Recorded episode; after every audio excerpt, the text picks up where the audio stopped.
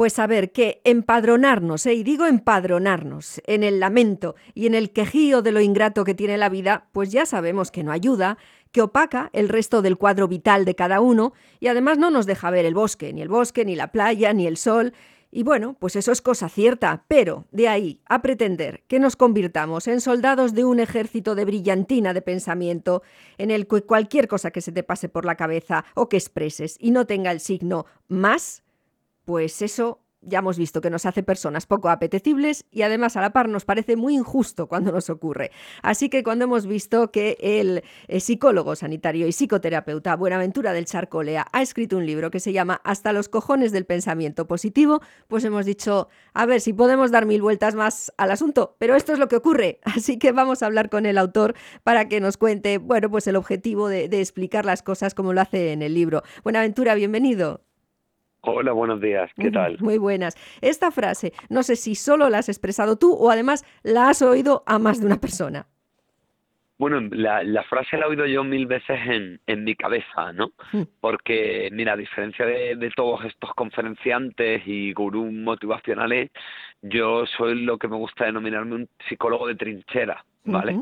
Yo doy conferencias, yo escribo libros, yo doy clase en la universidad, pero yo sigo pasando consultas y yo estoy pues 30 horas a la semana en un gabinete viendo cómo la gente se enfrenta al dolor y intenta cambiar.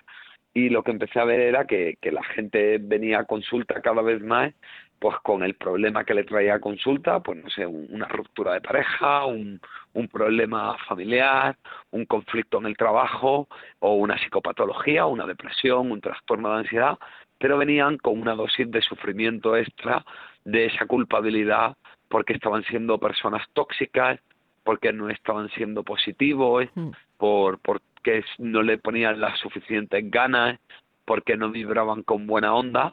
Y claro, de ver el sufrimiento que este le generaba, pues empecé a estar hasta los cojones, como dice el libro, y fue ya cuando empecé a decirlo. Y lo que sí que estoy viendo en, en redes de la gente que me escribe es que parece que hay bastantes personas con, con, esta percepción de fondo. Mm, porque es cierto, toda esa parte de nuestro pensamiento que viene como reacción muchas veces a lo que nos pasa en la vida y es una forma de atravesarlo, entiendo, interiorizarlo, comprenderlo y adaptarse. Claro, si no, si ni siquiera visitamos esas habitaciones con, con la mente, ¿cómo vamos a hacer ese proceso? Claro, digamos que, que nosotros tenemos distintas partes, ¿no? Y hay una parte nuestra que es nuestra parte fuerte, y hay otra parte nuestra que es nuestra parte débil.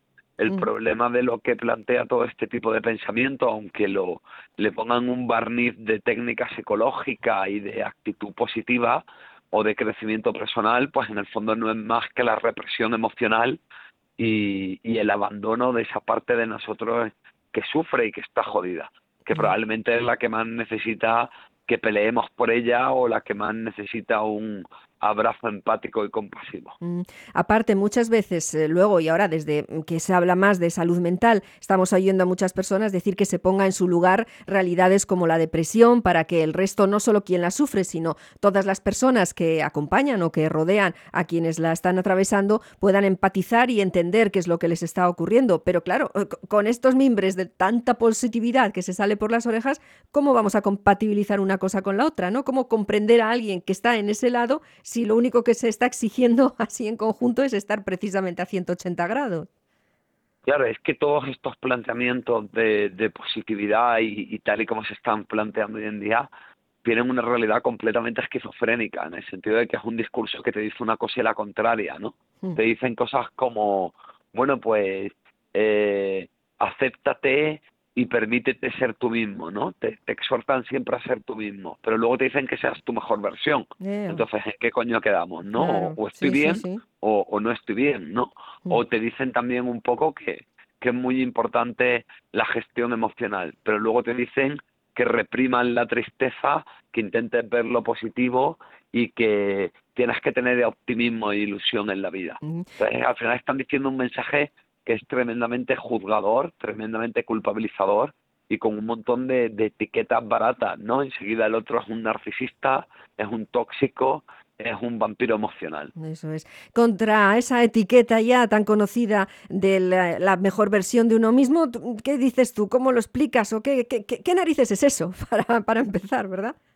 Bueno, claro, la, pregunta es lo que tuviste, ¿no? ¿Qué entendemos por la mejor versión? Porque mi mejor versión es la que es más productiva y tiene el, el culo más apretado y con menos celulitis, o mi mejor versión es la que está más tranquila y se siente más satisfecho de lo que es porque es capaz de mirarse de manera incondicional, ¿no? Entonces el, el problema de todo esto es que, que están fomentando de una manera terrible la autoexigencia, la insatisfacción con uno mismo y también de alguna manera convertir a las personas en un nuevo producto, ¿no? Parece que continuamente nuestro valor depende de nuestra productividad, de si somos atractivos o no, o de que nos actualicemos y salgamos de la famosa zona de confort y creo que se nos olvida que somos personas, no la puñetera aplicación de un móvil que tiene que estar actualizándose cada mes.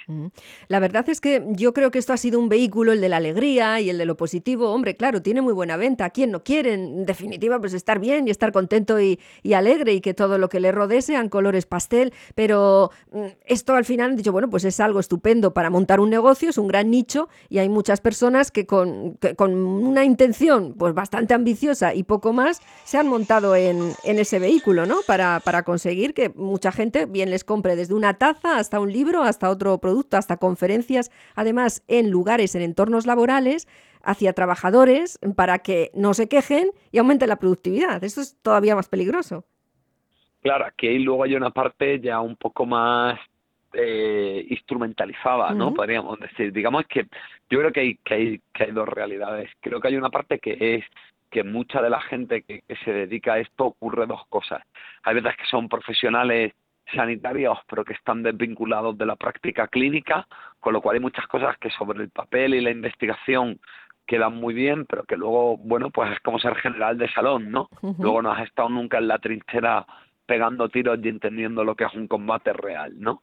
Pues, pues bueno, pues a esta gente le cuesta entender lo que es un proceso de cambio real Luego hay otra gente que, que sí, que creo que directamente lo que está es creando una necesidad, diciéndole a la gente que si no saben meditar es imposible ser feliz o tener un cierto equilibrio y te crean esa necesidad para luego venderte venderte un producto, ¿no? Que es algo que, bueno, pues lo mismo que dicen que las estrías son terribles y luego te venden la crema antiestrías, ¿no?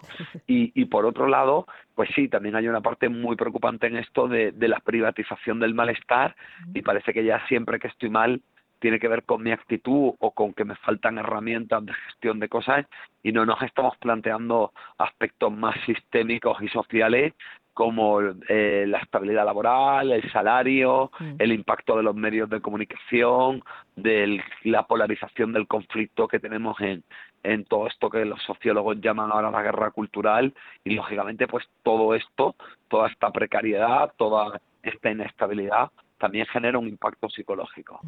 Estoy pensando también que eso ya también ha salido, estas cosas pues poco a poco se van, al final se van criticando y esa crítica se extiende también hasta por redes y aplicaciones como el propio producto de la positividad eh, que estamos mencionando, pero en todas esas personas con enfermedades pues graves y serias a los que se les llama todo el rato luchadores y, están de repente en una batalla de forma muy involuntaria, eh, cuando en realidad pues la lucha de la que tienen ganas pues no es exactamente eso, dirán, bueno, pues a ver si puedo mantenerme menos lo menos triste que pueda y puedo yo ayudar con mi actitud a, recomponerme esto o hacer lo que pueda, pero de ahí a considerarme un soldado, esto ya es mucha responsabilidad, ¿no?